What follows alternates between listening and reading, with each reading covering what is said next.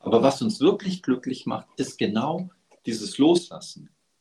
Was für eine, entschuldige dieses christliche Wort, Gnade, wenn man eine negative Erfahrung und eine Verlusterfahrung loslassen kann. Herzlich willkommen, mein Name ist Nick Turner und das ist der Mojo Online Podcast. Mögen alle Wesen glücklich sein und auch du bist ein Wesen.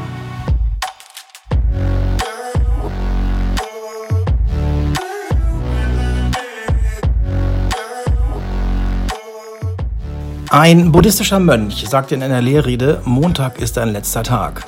Ich saß da und war wie vom Blitz getroffen. Ab diesem Moment in 2019 habe ich das Mojo, das Monday Journal entwickelt. Das Mojo lässt mich meine Woche von einem Montag bis zum nächsten Montag planen, denn jeder Montag könnte mein letzter sein. Dieses entstehende Bewusstsein für die Endlichkeit hat in den letzten Jahren etwas mit mir gemacht. Mit meiner Karriere, mit meinem Leben, mit meinen Entscheidungen und mit meinen Sichtweisen.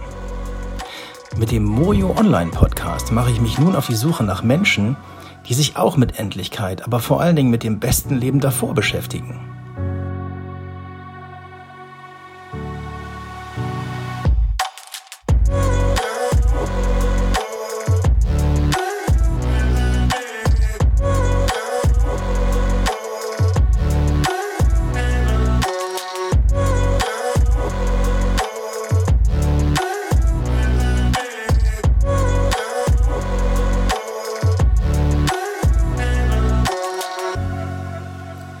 Ich sage herzlich willkommen, Raimund Hopf, ein buddhistischer Mönch. Raimund, stimmt das? Nein, das stimmt nicht mehr. Ich war ein buddhistischer Mönch. Jetzt bin ich im Laienleben, lebe allerdings hier etwas zurückgezogen in einem kleinen Dorf in Schleswig-Holstein. Ah. Und du würdest dich bezeichnen wie? Denn ich habe ja, du hast mich ja schon ein Stück meines buddhistischen Weges begleitet ich würde dich jetzt auch als Lehrer sehen. Ist das so? Ja, nicht Lehrer im Sinne von äh, persönlicher Begleiter oder, oder sowas, was Richtung Guru oder, oder mhm. spiritueller Lehrer geht, sondern vielleicht eher jemand, der die Lehre des Buddha für andere erklärt und übersetzt und nahe bringt. In der, in der Beziehung würde ich mich tatsächlich als einen buddhistischen Lehrer sehen, aber eher als einen gelehrten Lehrer, nicht als einen persönlichen äh, spirituellen Lehrer. Also, also nichts bin, mit Guru, genau. Nein, das würde ich auch ein, so sehen. Ein Freund für Menschen. Ja, genau, genau, so empfinde ich das auch. Gut. Ähm, es geht ums Mojo, das ist der Mojo Online Podcast. Es geht um bestes Leben und das unter dem Bewusstsein der Endlichkeit. Das ist auch ein buddhistisches Thema. Wie lebst du? Ja, da würde ich dir gerne sofort widersprechen wollen. Äh, so was? Ja, es geht gar nicht um Endlichkeit, sondern um Unendlichkeit tatsächlich. Ja. Ja, ja. Endlich okay. sind die bedingten Dinge. Also mein Körper ist endlich, meine, meine Zeit ist endlich. Meine, ja. Alles, was wir erleben, ist endlich. Aber im Buddhismus geht es eigentlich um diese zeitlosen, unbedingten, bleibenden Dinge. Die sind viel spannender noch. Ah, ja, okay, das würde ich, ja, auch das ist zu mir durchgedrungen. Wahrscheinlich bin ich noch ein bisschen mehr als noch, noch weniger Laie.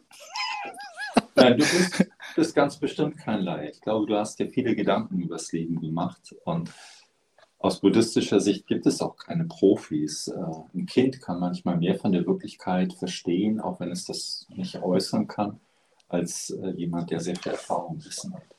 Aber es gibt ja schon diese Endlichkeit, die dann sich eben auf die Körperlichkeit bezieht. Das, das gibt es ja und das ist ja auch, das geht der Buddhisten auch so. Klar geht es um die Unendlichkeit dann ins Nirvana und so weiter oder über Wiedergeburten, was ja auch eine Unendlichkeit sein kann für manche.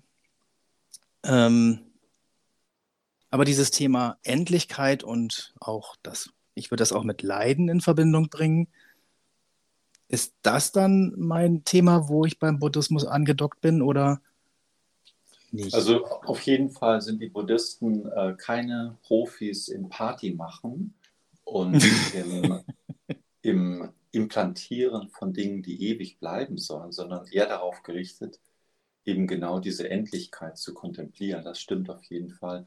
Äh, ich erinnere mich da an eine Geschichte, wo der Aufwärter und Diener vom Buddha, der sogenannte Ananda, mal Ananda, Buddha gesagt, genau, der hat ja mal zu dem Buddha gesagt, Meister, ich denke siebenmal am Tag über das Sterben nach. Und da hat er so mit verbunden, wie schau mal, wie viel ich mich damit beschäftige.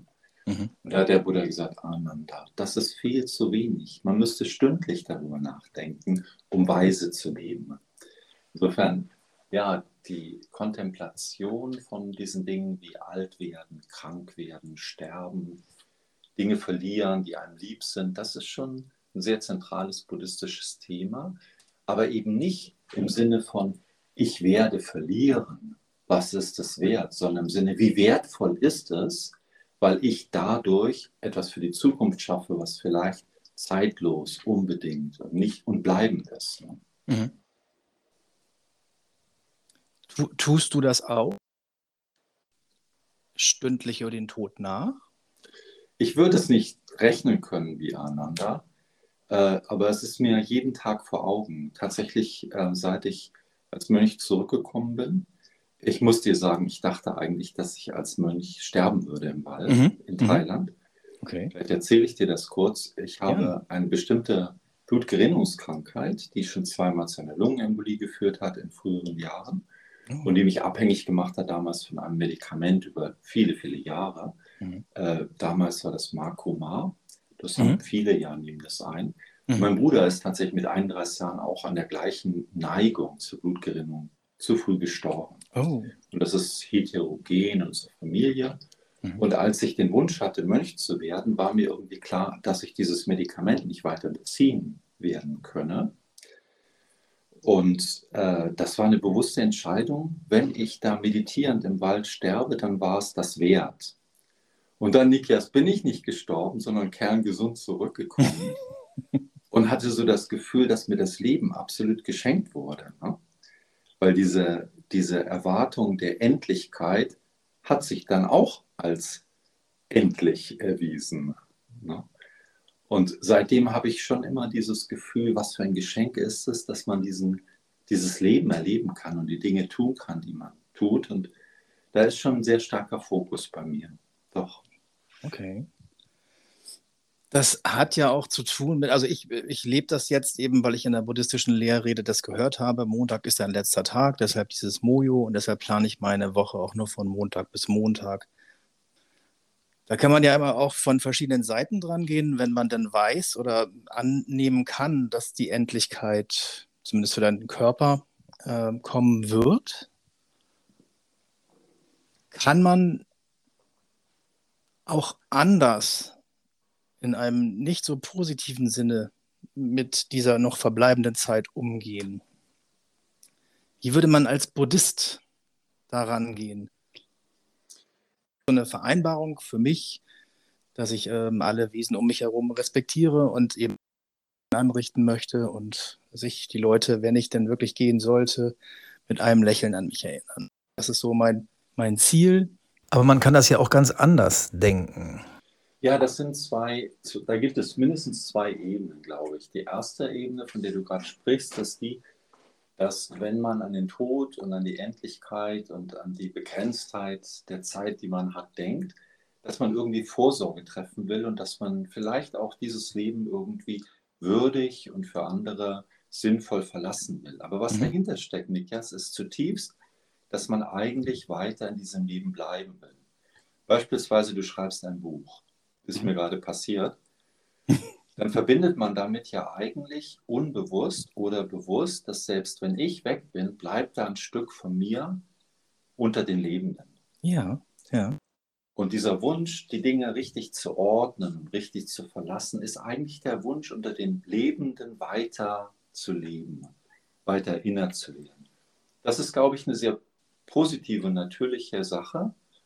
Und die finde ich auch schon sehr gut, dass man sagt, wie möchte ich denn aus diesem Leben gehen? Angenommen, ich habe noch bis Montag Zeit, was wäre mir dann wichtig? Genau. Welche Orte, Personen oder vielleicht auch welche Regelungen möchte ich noch treffen? Wie mhm. möchte ich erinnert werden? Was mhm. möchte ich mein Leben hinterlassen? Das finde ich auch gut. Aber ich glaube, das liegt uns sowieso sehr inne, dass wir vielleicht, sagen wir, auch einen guten Eindruck von uns hinterlassen wollen oder etwas Gutes für unsere Lieben bewirken wollen, vielleicht ein Erbe hinterlassen, damit die gesichert sind. Aber es gibt noch eine andere Ebene, die nämlich das Ganze als äh, nicht existent sieht. Jetzt pausiere ich, damit du mitpausierst. Seit Einstein wissen wir, dass es Zeit nicht gibt. Ja. ja. Wenn wir also über Endlichkeit sprechen, dann müssen wir sagen, in jedem Moment ist das Element der Endlichkeit und der Unendlichkeit enthalten. Das heißt, wenn du wirklich bewusst leben kann, könntest oder ich könnte, dann wäre der Montag bis Montag eigentlich zeitlos. Dann könnte ein Tag ein Leben von Erfahrung sein mhm. und es vielleicht sogar ein Moment. Und das ist, glaube ich, das, worum es eigentlich dem Buddha ging. Ähm, diese Entdeckung, die er gemacht hat, dass eigentlich die Dinge nicht wirklich existieren. Da ist weder, weder eigentlich sogar noch nicht mal ein Ich mit im Spiel. Ne? Äh, ich erlebe das gar nicht, weil ich bin endlich. Aber irgendwas erlebt das. Und das würde ich gerne ausgestalten, so von diesem Montag bis zum nächsten Montag, wenn ich so eine so ein Zeitfenster denke, dann würde ich gerne denken wollen, ähm, was passiert gerade jetzt, nicht was soll bis Montag passieren. Ja, ja, hm, ja, ja, genau. Ja, dieses Mojo ist natürlich so eine Art Brücke für mich. Ähm, ich kann und will das noch gar nicht denken, äh, dass beides inkludiert ist. Und zugegebenermaßen macht das auch ein bisschen Angst. Danke, dass du das, danke, dass du das so frei sagst. Ich glaube, mhm. das ist das Natürlichste diese Endlichkeit ja. oder auch die, überhaupt die Vorstellung, dass das, was ich jetzt bin und erlebe, irgendwann abgeschnitten ist, in die ja. Ungewissheit geht dessen, was danach ist. Oder für manche ist es ja sogar beruhigend zu hören oder zu denken, dass mit, diesem, mit dieser Endlichkeit endlich alles vorbei ist. Das gibt, gibt es, auch. Ja, auch, ja, ne? gibt es auch, klar. Das ist mir leider letztes Jahr auch öfter begegnet. Äh, ich, ich äh, durfte jemanden ein bisschen begleiten, der sich für den Freitod entschieden hat. Und ihn war sozusagen die Vorstellung, dass es dann vorbei ist, erlösend. Ja. Tatsächlich. Ne? Ja. Jetzt also mit, mit den Gedanken tragen sich sicherlich fast, fast jeder denkt da mal dran, glaube ich, in, in, bestimmten Situationen. Aber eben diese Endlichkeit und die, die Unendlichkeit in sich trägt, in jeder Sekunde. Deshalb ist das so eine gute Brücke für mich. Wenn ich von Montag bis Montag sage, ich möchte, und das sage ich ja jeden Montag aufs Neue zum Glück, dann, dann wird mir die Endlichkeit schon etwas klarer, glaube ich. Es ist kein, ähm, ja, manchmal finde ich mich da auch nicht rein. Also ich muss schon meditieren, um mir klar zu werden, es ist endlich. Und ich möchte das so und so nutzen. Und ich ähm, da würde ich dich gerne jetzt abholen. Ja, ja, ja. Wenn du sagst, ich möchte gerne meditieren, damit ich die Unendlichkeit, wie hast du gesagt, erfasse oder? Das mag sein. Ja, ich würde sagen, das ist äh, eigentlich noch nicht meditieren, wenn, wenn ich so frech sein darf, das zu behaupten. das meinte ich nicht, das meinte ich nicht, sondern ähm, ich, ich versuche in diesen Gedanken hineinzukommen. Ich, ich fülle das jeden Montag neu aus. Und ähm, ja, ich, würd, ich wollte das auch würdigen. Das ist okay. so eine Brücke zu sagen, das soll nicht meditieren. Ja, Weil ja. stell dir für einen ganz kurzen Moment vor, es gäbe gar keine Endlichkeit. Mhm. Also ich weiß nicht, ob dir das gelingt, aber versuch dir mal vorzustellen, dass es eigentlich nichts gibt, das vergehen könnte. Ja. Ja, wie würde sich das anfühlen? Nikias Forever sozusagen. Ach herrje, ja. Äh, Aber nicht der Nikias, den du kennst, sondern der, der diesen Nikias erlebt. Ne? Nik Nikias Forever. Schneide ich an. Mhm. Meditation hat eigentlich im Buddhismus ja. genau dieses Ziel. Ja. Also Buddhismus hat genau, äh, oder Meditation im Buddhismus hat genau dieses Ziel eigentlich, dass man versucht, in dieses zeitlose Erleben des inneren Herzens, und das ist ja nur ein Codewort von mir, des, des tieferen Seins zu kommen, wo es keine Zeit gibt und keine Bedingtheit, wo du weder dein Körper bist, wo du nicht die Erlebnisse bist, sondern wo das Ganze nur geschieht. Mhm. Und dann zu entdecken, da ist etwas, das viel, viel tiefer und unendlich kostbarer ist und das zutiefst nur Glück bedeutet. Und da heraus dann zu leben und das in die Zeit und Endlichkeit und das Erleben hineinzubringen, das wäre für mich sozusagen die, das höhere Ziel. Ne? Sind wir dann bei der Sinnhaftigkeit oder wo Sinnhaft, sind wir dann? Tatsächlich ist so, dass man den Dingen nur Sinn geben muss, wenn man denkt, sie haben keinen Sinn. Ja? Also ich fordere dich jetzt noch ein bisschen heraus.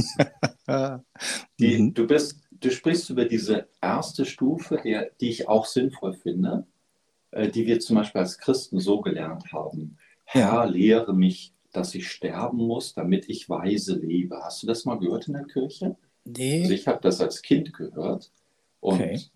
und das hat mich irgendwie weiter begleitet. Herr, lehre uns, dass wir sterben müssen, auf dass wir weise leben. Das muss irgendwie in der Bibel stehen. Das habe ich oft in der Kirche gehört.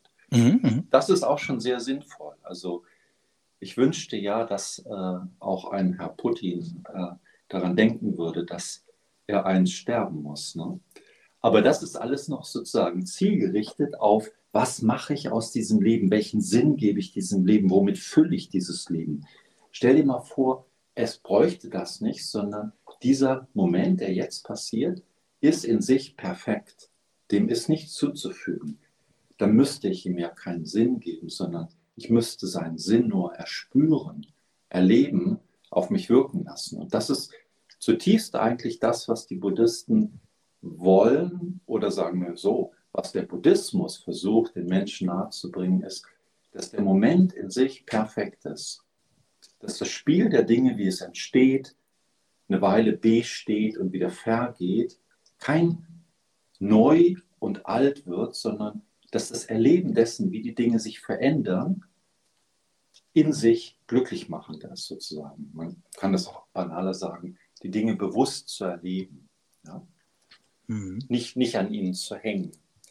Und wenn du das eine Weile trainierst in deinem Leben, dann wirst du ja jeden Tag, von Montag bis Montag, das wird nur ein bisschen kürzer, vielleicht von diesem Montag bis zu diesem Montag leben wollen, so, dass das, was du jetzt erlebst, für dich stimmig ist. Dass es nicht was ist, was du sozusagen morgen erst erleben willst. Wie ein Geschäft, das sagt, also wir wollen im Sommer so und so viel Profit machen. Und deswegen mhm. werden wir jetzt ganz viel produzieren. Und wenn der Profit ankommt, dann sind wir glücklich. Nein, dann sind sie nicht glücklich. Dann haben sie ein neues Ziel. Sie sind immer sozusagen in irgendeiner Zukunft und dabei kreieren sie ihre Gegenwart mit Zukunft oder mit Vergangenheit.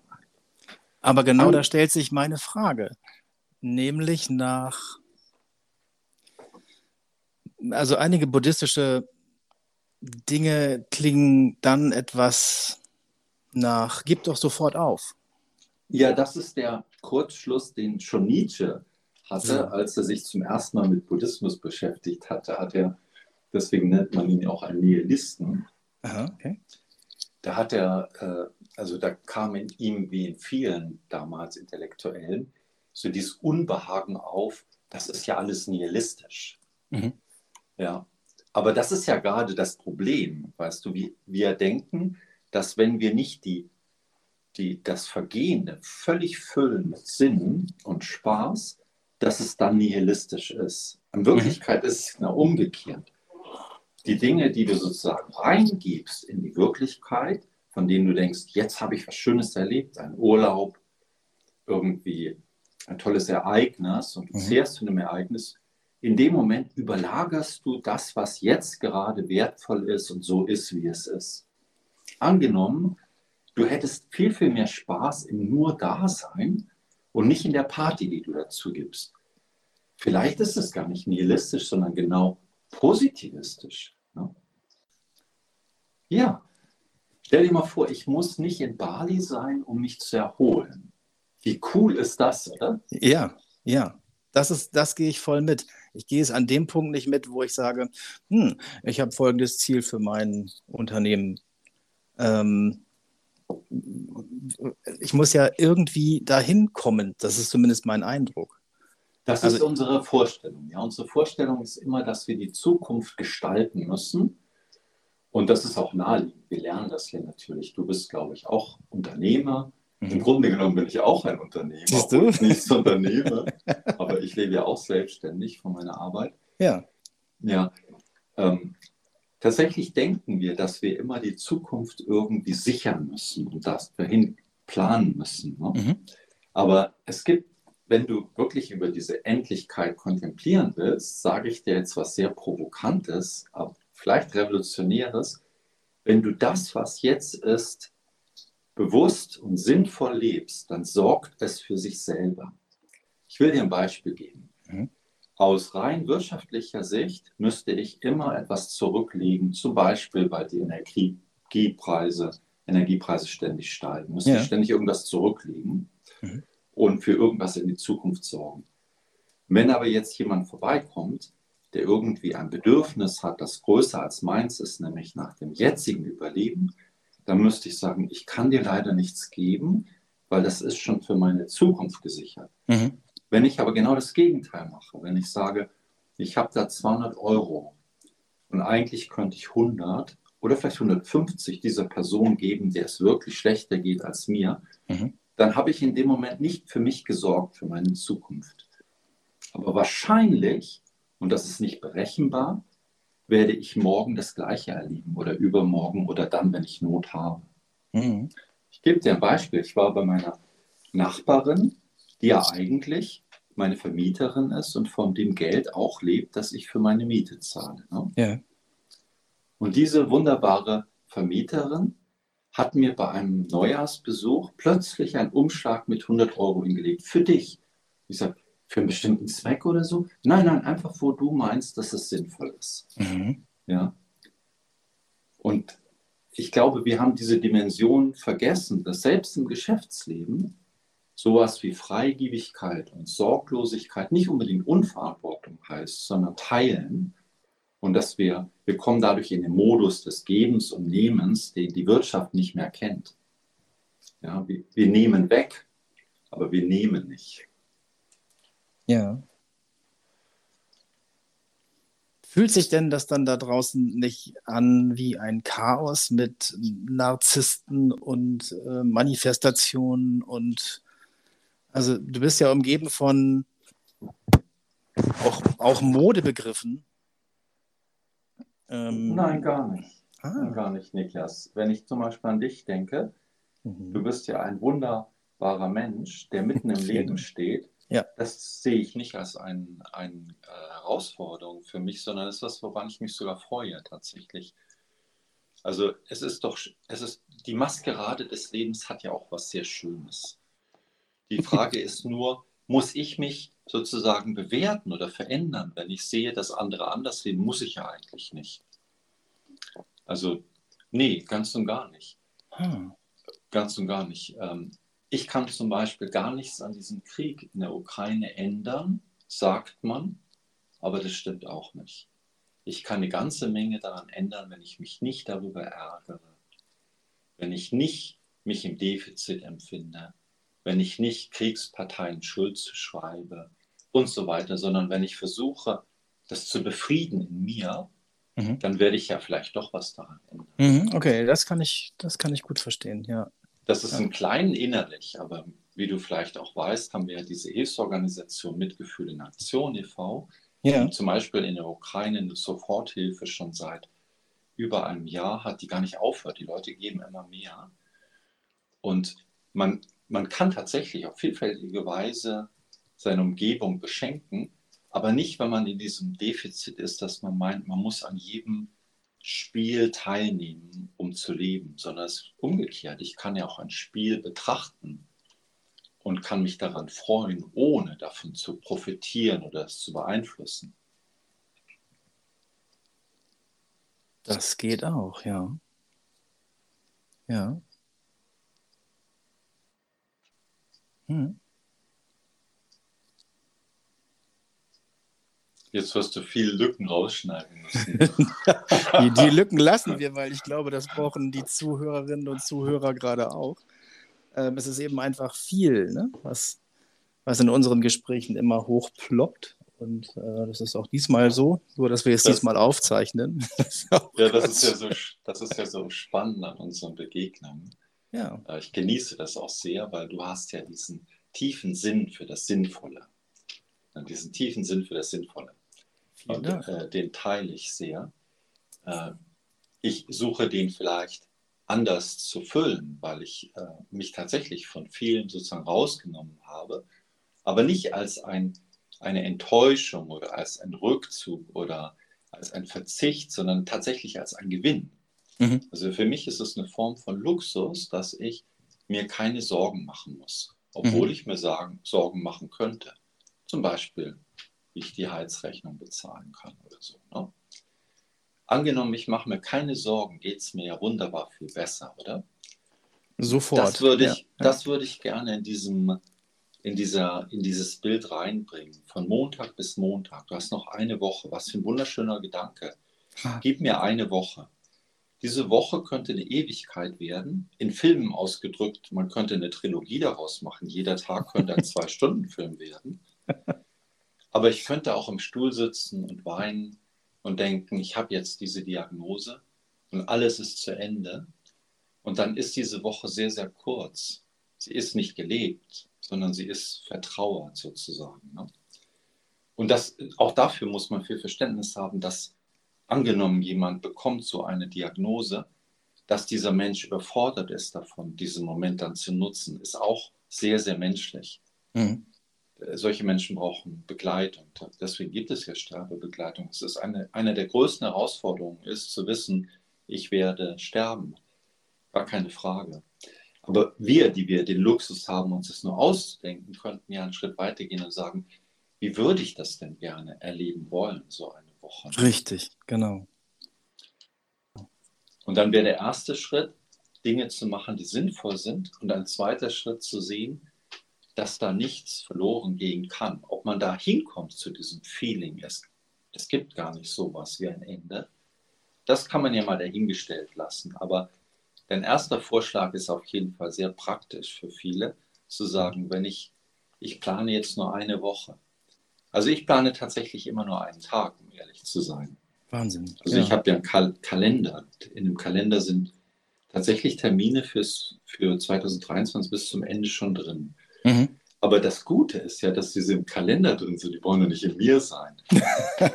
und wenn ich dann, dann schaue ich manchmal so in den Kalender, was ist heute dran und entdecke das dann wieder. Mhm. Natürlich denke ich auch dran, ach ja, am Sonntag ist unser Buddha-Talk. Mhm. Mhm. Aber das braucht mich eigentlich nicht wirklich beschäftigen, bis ich dazu, dafür irgendwas vorbereiten muss. Genau, noch ist es da, richtig. Mhm. Mhm. Ja. Und dieser, dieser Tod, den ich irgendwann erlebe, äh, wenn der mir Angst macht, dann verkürzt es mein Leben. Deswegen will ich jetzt lernen, dass mir Tod keine Angst macht, sondern dass der Tod mein Freund wird, mein Übergang in was Besseres. Ne? Und das Weil, hat ja auch mit einer Sorglosigkeit zu tun. Genau, ja. genau. Mach dir keine Sorgen, denn es wird ja sowieso kommen. ja, wir alle müssen sterben. Das, das, das Einzige, was, wirklich, was wir wirklich müssen in diesem Leben, ist nur irgendwann zu gehen. Das stimmt. Ja. Nichts anderes müssen wir. Wir müssen noch nicht mal eine Steuererklärung abgeben. Die würde nach unserem Tod auch äh, niemand mehr helfen. Spielt keine Rolle mehr. Genau. Ja. Ja, genau. ja das ich werde sie trotzdem abgeben. ja. Wenn ich sie noch erlebe. Ich glaube, das ist gut so. Äh, genau, das sind aber auch so Werte für mich, die bei der Entwicklung vom Mojo Berücksichtigung fanden oder vielmehr, dass Werte sich verändert haben und Perspektiven. Ich habe jetzt zum Beispiel ein unschönes berufliches Erlebnis in so einer Netzwerkgeschichte, aber denke mittlerweile, ja, ich habe sehr viel gelernt und äh, lass es gehen. Ich habe viel über Menschen gelernt und nimm es als Geschenk. Und ich nähere mich an den schönen Satz an, einfach, wenn ich es nicht ändern kann, dann kann ich es nicht ändern. Und das, was ich ändern kann, werde ich ändern und gib mir die Möglichkeit, das zu unterscheiden. Das zu unterscheiden, genau. ne? Genau. Genau, genau. Das zu ändern, was ich ändern kann und das anzunehmen, was ich nicht ändern kann. Genau. Du, ich habe das auch mal erlebt. Vor langer Zeit ist meine Tischlerei mit sechs Mitarbeitern äh, pleite gegangen, weil ein großer Auftrag nicht bezahlt wurde. Ein sehr oh, großer oh, Auftrag. Okay, ja. Ein zu großer Auftrag. Und ja. ich stand dann plötzlich vor der Situation, dass ich entweder jetzt schließen muss, damit ich alle noch bezahlen kann, und danach äh, muss ich irgendwie klagen oder so. Oder ich hau ab.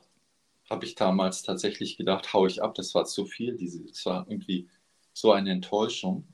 Ja. Und ich war so sauer auf diese Auftraggeber, Klar. die meinem Gefühl nach mich betrogen hatten.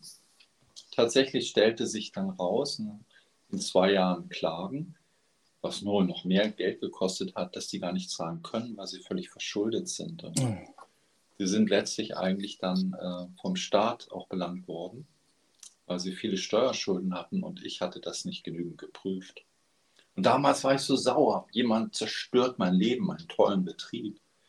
Aber weißt du was, Nikia, was da passiert ist, als ich das angenommen habe hm. und einfach die Dinge geregelt habe, ist A, niemand zu Schaden gekommen. Ich konnte alles noch bezahlen und auflösen und wieder gut machen sozusagen. Okay. Und ich war von heute auf morgen, kann man fast sagen, frei von einer Unternehmung, die mich ja nicht nur 24, ja, die mich 24 Stunden in Beschlag genommen hat. Ja, ja. Also wie viele Nächte habe ich nur anderthalb Stunden geschlafen, um irgendwie einen Auftrag fertig zu kriegen? Oh Was habe ich alles getan, damit ich irgendwie die besten Möbel äh, auf den Markt bringe und bekannt werde und was weiß ich. Und plötzlich von heute auf morgen war das alles weg. Und es ist mir plötzlich bewusst geworden, ich hätte bis zu meiner Rente weiter geackert. Und damals mhm. war ich schon Buddhist und dann habe ich gedacht, was mache ich jetzt? Und dann bin ich tatsächlich erstmal zu Retreat-Zentren gegangen und dann habe ich mich entschieden, in Indien zu studieren. Mhm. Dann habe ich auch wieder einen Job gefunden äh, und bin aber immer für ein Viertel bis halbes Jahr nach Neu-Delhi und habe dort Buddhismus studiert. Und das hat mein Leben so wunderbar bereichert, weil ich konnte endlich die Dinge tun, die ich tun will. Ich konnte, hatte viel mehr Zeit zu meditieren, Dinge zu tun, die mir wichtig sind. Und das hat mich eigentlich sehr befreit. Also Dinge, die, von denen wir denken, die nehmen uns was weg, können genau das Gegenteil sein. Die können uns von etwas befreien, was wir gar nicht letztlich wirklich wollen oder brauchen. Ja, die Möglichkeit ist immer da. Und wenn man das so im Kleinen erlebt, ähm, macht es ein bisschen Mut, vielleicht das auch auf solche Dinge wie Tod zu übertragen. Wir denken, der Tod nimmt uns was weg. Vielleicht, who knows? Mhm ist es ja eigentlich nur ein Tor zu etwas viel, viel Schönerem. Das wissen wir noch nicht. Ne?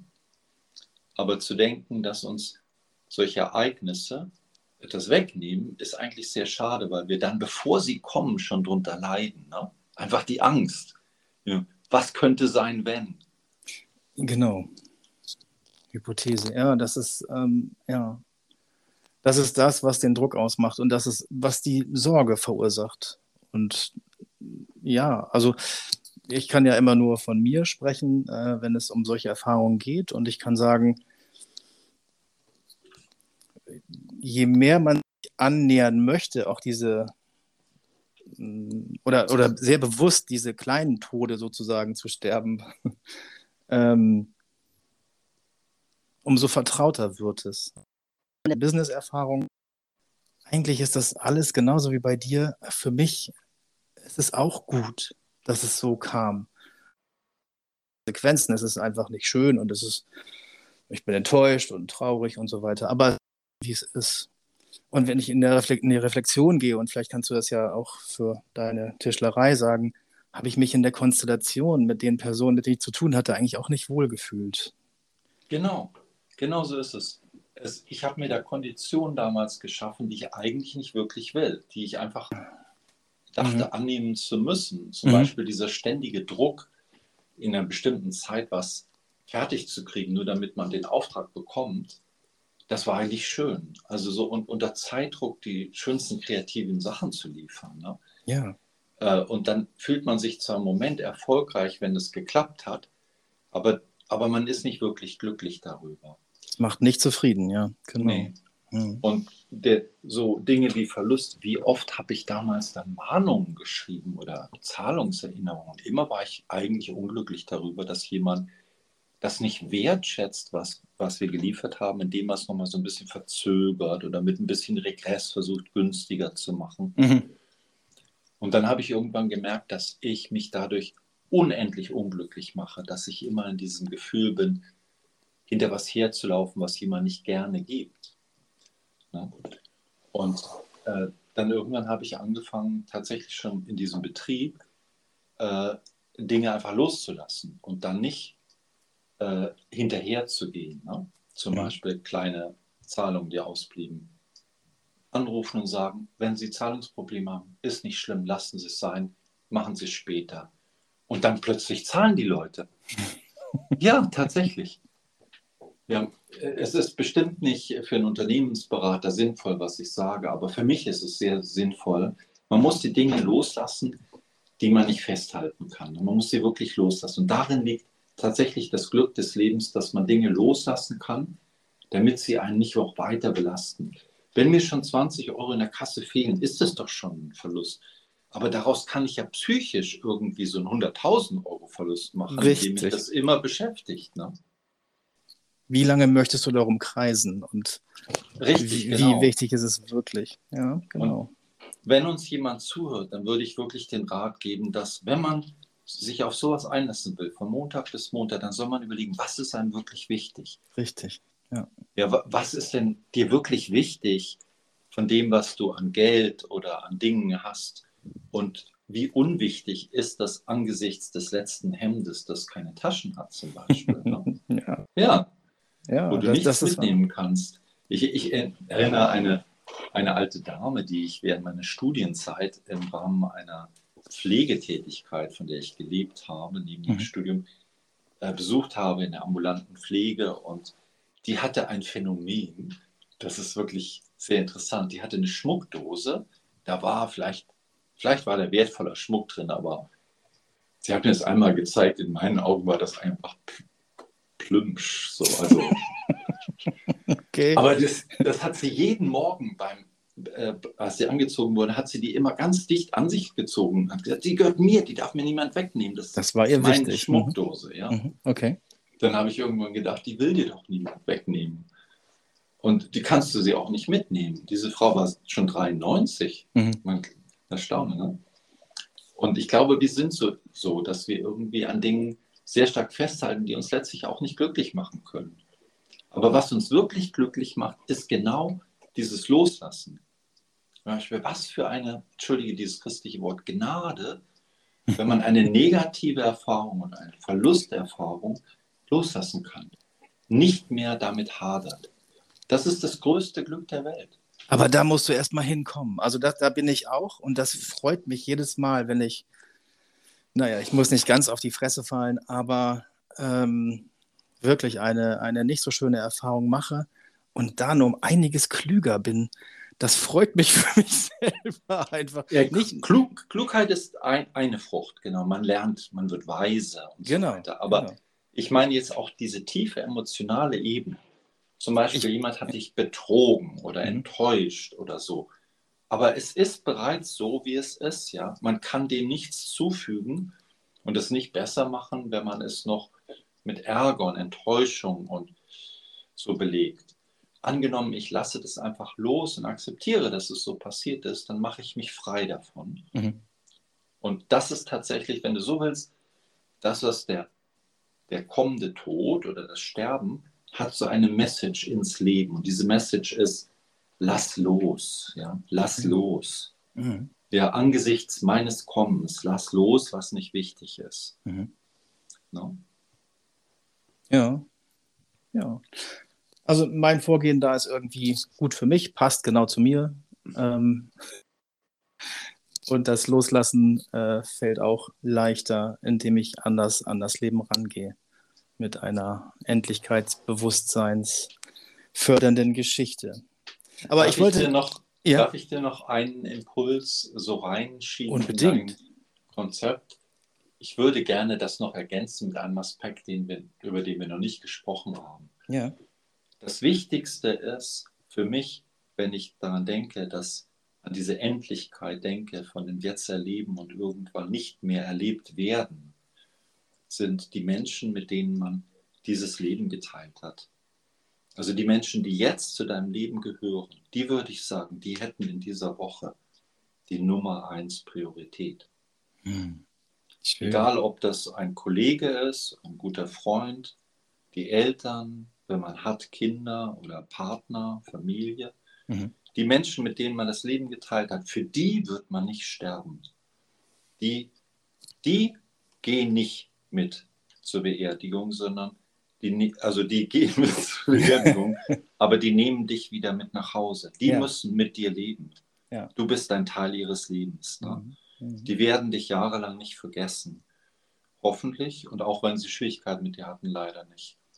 Und ich glaube, wenn ich, wenn ich jetzt so an, diese, an dein Fenster denke, dann fällt mir eben auch spontan im Gefühl, im Bauch ein, ich möchte, dass diese und jene Person von mir noch einmal Liebe und Zuwendung und, und Bestätigung erfährt und mhm. Dankbarkeit für das, was wir miteinander hatten.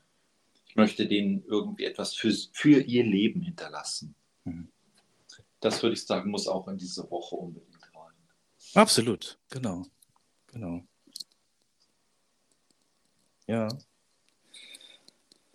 Mann, oh Mann. Aber ich, äh, ich Cut, cut. Ähm, was ich noch gerne wissen wollte über dein Studium in Indien. Mhm. Schluss. Also du, du bist aus dieser Tischlerei gekommen und hast dann gesagt, ich gehe jetzt studieren. Nein, das war so, ich war schon ein Studierter vorher. Ich habe an der Uni Hamburg studiert, als ich schon, also erst war ich Tischler, dann habe ich später studiert und dann habe ich aber wieder eine Tischlerei aufgemacht, statt mhm. Lehrer zu werden. Und es war nicht schwer, dann einfach nochmal zu wechseln, so das Akademische. Aber das ist ja schon ein Schritt, dann zu sagen, ich gehe nach. Es war ein kleiner Schritt im Nachhinein. Also es ist ja nichts leichter als ein Ticket kaufen. Heute würde ich mich das gar nicht mehr so sehr trauen, so oft hin und her zu fliegen wegen der ganzen Klimaungerechtigkeit. Ah, ja. ja. Das ist ein Aspekt. Ich hätte da wirklich äh, ein schlechteres Gewissen als damals. Aber es war so, dass ich im Grunde genommen nur von meinem Gehalt, so, wenn ich auf ein Monatsgehalt verzichten konnte, dann mhm. war das ausreichend, um in Indien sechs Monate davon zu leben. Ah. Das ist, war erstaunlich, was für ein Unterschied da im Wert war dieses Geldes. Und ich habe dann eine Zeit lang als Lehrer gearbeitet ich habe mir extra so einen Job gesucht, äh, wo ich dann aussteigen kann. Mhm. Und dann bin ich nach Indien gegangen und ich war immer, ich habe mich gefreut wie ein Schneekönig, wie ein kleiner Junge. Also Freunde haben gesagt, ich strahle über das ganze Gesicht, wenn es wieder ja. nach Indien geht. Ich habe mich so gefreut auf das, was ich da lernen und erfahren kann. Und dann bin ich zurückgekommen und habe erst eine Weile mir gedacht, was machen wir hier nur? Wie verrückt ist das alles, bis ich dann wieder so im Alltag drin war. Was war das Verrückteste für dich beim Zurückkommen? Naja, vor allen Dingen das, was ich gerade gesagt habe, dieses wahnsinnig verbissene, dem Vermehren von Gütern hinterherlaufen. Unser ganzes Wirtschaftssystem ist ja auf Vermehrung von, von Dingen angelegt, die wir gar nicht brauchen. Mhm. Also, ähm, wenn du aus Indien kommst und zurück nach Deutschland, vielleicht ist Indien heute auch anders als damals, aber ich habe so viel Armut und so viel also so viele Menschen erlebt, die mit ganz wenig leben müssen. Und dann bin ich zurückgekommen und habe diese Fülle gesehen und die Unzufriedenheit, die entstanden ist. Ja. Und in Indien habe ich bei diesem Mangel immer trotzdem sehr viel Gastfreundschaft und Menschlichkeit erlebt. Und in Deutschland muss man so in diese Mühle wieder rein, wo man ständig dafür sorgt, dass nächstes Jahr wieder die Zahlen steigen. Ja. Aber wer braucht das alles? Dann bin ich an diesen Biotonnen auch vorbeigegangen, die ich früher gar nicht gesehen habe. Aber diese Massen an Gemüse und, und so weiter, die morgens oder abends von Läden entsorgt werden und dann zugesperrt werden, damit ja niemand rankommt. Mhm. Und so eine Tonne hätte ich so gerne mit nach Indien genommen, weißt, mhm. und hätte es unter den Dalit in den Slums verteilt oder so. Das, es wäre ja ein Fest gewesen für die, wie sie da noch unverdorben zum Leben drin war. Und das ist, wir sind so verrückt, weißt du? wir haben uns so ein System geschaffen, wo wir das System aufrechterhalten müssen, aber nicht uns. Richtig. Also wir sind eigentlich Sklaven unseres Systems geworden. Ich glaube nicht, dass wir da rauskommen, um es vorweg zu sagen. Ich glaube, das geht nicht. Das, das, wir würden auch kein anderes politisches System finden, das das ändern kann, weil das ist leider in uns drin. Der Buddha hat ja diagnostiziert, dass es eine Krankheit gibt, an der wir leiden, die uns unglücklich macht. Das ist Gier. Mhm. Ob das jetzt Begierde oder wie auch immer nennt, aber es ist diese Gier, mhm. etwas haben zu wollen, ein Verlangen nach etwas und wenig die Möglichkeit, einfach das, was da ist, dankend zu genießen. Nennt er das? das ich habe mal Durst gelesen, kann das sein? Richtig, genau. Tanha, richtig. Trishta auf Sanskrit, auf mhm. Pali Tanha, heißt ursprünglich Durst. So wie das englische Wort Thirst ist genau damit verwandelt. Mhm. Mit. Mhm. Ja, genau. Da hat das, die erste, das erste Wort, das benutzt hat, ist dieser Durst mhm. nach Erleben. Ja der genau dazu führt, dass man es nicht erlebt. Also wenn du sehr viel Durst hast, weißt du, dann trinkst du das Wasser nicht, du schlingst es herunter, oder? Mhm. Wenn du unbedingt was haben willst, dann erlebst du nicht das, was du haben willst, sondern du erlebst nur die Stillung deines Verlangens. Und du konsumierst es und es ist weg. Ja, ja mhm. genau. Mhm, okay. Aber so, wie, wie schmeckt ein Glas Wasser, kannst du nur genießen, wenn du nicht verdurstet bist, oder? Ja, richtig. Genau. Ja. Und im Grunde genommen übertragen ist es auch so mit dem ganzen Leben. Also wir können die Dinge, wie sie sind, eigentlich nur glücklich machend erleben, wenn wir nicht von Verlangen verzehrt sind, sondern wenn wir den Überschuss haben, das in Ruhe für sich zu nehmen und das zu genießen und nur das zu nehmen, was wir brauchen. Ist eine Utopie, ich weiß, hier hm. spricht ein Idealist und ein Utopist, aber vielleicht muss man mal in dieser materielle Welt, materialistische Welt mal so eine kleine Botschaft schicken. Leute, lebt Weihnachten das ganze Jahr über. Ne? Let go. Let go and give. Ja. Genau, let go and give. Ja. Super. Ja. Du meine Güte, das war toll. Entschuldige, glaube, Niklas, wenn ich dich jetzt irgendwie mit vielen Utopien voll. Du, ich, ich denke das habe. ähnlich dann merke ich aber, in dem System zu sein und äh, auch keinen Ausweg zu kennen. Und äh, gerade in meinem normalen Beruf, äh, wo es auch immer um mehr geht und um Wachstum und so weiter und so weiter, ja, dann äh, fällt das schon manchmal schwer. Ich versuche das ein bisschen umzustellen auf nachhaltigere Dinge und das gelingt auch ganz gut. Ich bin ganz zufrieden. Aber ja, es gibt auch diese andere Konsumgesellschaft und ich weiß nicht, ob wir die hiermit erreichen. Aber frag ja, wir haben es gesagt. Genau, frag dich oder lasst uns uns selber fragen jeden Tag, mhm. wen habe ich heute schon jemanden glücklich gemacht? Habe ich ja. heute schon jemanden mit jemandem etwas geteilt? Das mhm, kann ja auch wunderbar. was Ideelles sein. Ja. Der Buddha hat gesagt, das ist einer der Dinge, zu denen der Buddha erwachte. Es ist einer der, der Wissen, die er wirklich erlangt hat.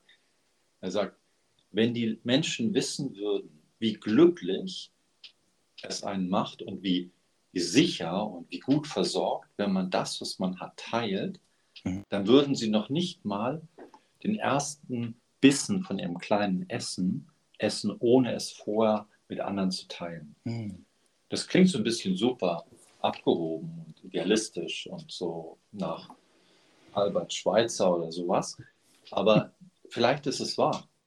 Vielleicht ist es so, dass wenn ich morgens nur noch, was weiß ich, 10 Euro in der Tasche habe, dass der Gedanke, wem könnte ich einen Euro abgeben, klüger ist, als zu denken, wie kann ich das verdoppeln? Ja. Ich kann es ja danach immer noch verdoppeln, weißt du, aber ich kann doch erstmal einen Euro teilen. Und das würde ich dir auch noch vielleicht sozusagen als Idee geben, wenn du sowieso nur eine Woche denkst, dann denk doch, wie reich bist du denn eigentlich? Ja. Wow, ich brauche das nur für eine Woche. Ja. ja. ah, ja. Das sind wirklich neue Aspekte zum Mojo. Cool. Mein Lieber, schön, dass du äh, so ein Mojo machst. Äh, entschuldige, dass ich dich mein Lieber nenne. Du, wir, wir, wir, mögen uns doch, oder? Ich würde ja auch mal Wir mögen sagen. uns sehr, würde ich sagen. Ja. Würde ich auch sagen. Ach, ja, es, Schön, mal, dass du so einen Podcast machst und ja, danke, dass du so, danke. so gute Gedanken, das ist auch eine Form von Teilen und Geben. Schön. Ah, ja, stimmt. Du, was mit uns teilen, also mit der Gemeinde hier. Und zwar frage ich immer äh, am Ende einer Podcast, ob es ein Lied gibt, was dich so grundsätzlich begleitet. Ja, das ist mir aber peinlich zu sagen. Das ist ein Lied aus meiner Kindheit, von meiner Familie, was wirklich tatsächlich ein Leben lang irgendwie in mir ist. Also, wenn es um Musik ginge, dann würde ich jetzt Neil Young irgendwie vorsingen. Aber es ist tatsächlich ein kleiner Kanon aus meiner Familie, den ich kurz singen werde. Ich bin gespannt, ich freue mich. Sehr einfache Botschaft. Ich kann gar nicht singen, aber ich mache es jetzt mal. Froh zu sein bedarf es wenig und wer froh ist, ist ein König. Willst du mitmachen? froh zu sein bedarf es wenig und wer froh ist, ist ein König. Also, das ist ja. das ist ein Kanon, den man in der Familie. Ja, ich weiß, aber ich habe mich nicht getraut. Ja. Ja. Das Sehr ist schön. tatsächlich Wow. das, was am meisten auf meinen Lippen ist, wenn ich durch den Tag gehe. Dass wer froh ist, lebt wie ein König. Ne? Das finde ich so wunderbar. Sehr gut. Und mit einer Live-Einladung. Das ist unglaublich. Ich sage ganz, ganz lieben Dank, dass Gerne. du dabei bist, dabei warst und ja, bleib froh. Dankeschön, Niklas. Und ich wünsche allen, die uns zugehört haben, dass sie sehr inspiriert und glücklich in diesem Leben werden. Toll. Danke. Vielen Dank, dass du reingehört hast in diese Folge vom Mojo Online Podcast. Wenn du mehr über das Mojo wissen willst, was es ist und was es mit dir macht, dann schau in die Show Notes oder auf www.mojo.online. Begegnest du dir im Leben auf eine ganz besondere Art, dann komm in meinen Podcast und schreib mir unter finally mojo.online. Ich freue mich auf dich und über dich. Also bis zum nächsten Mal. Dein Nick vom Mojo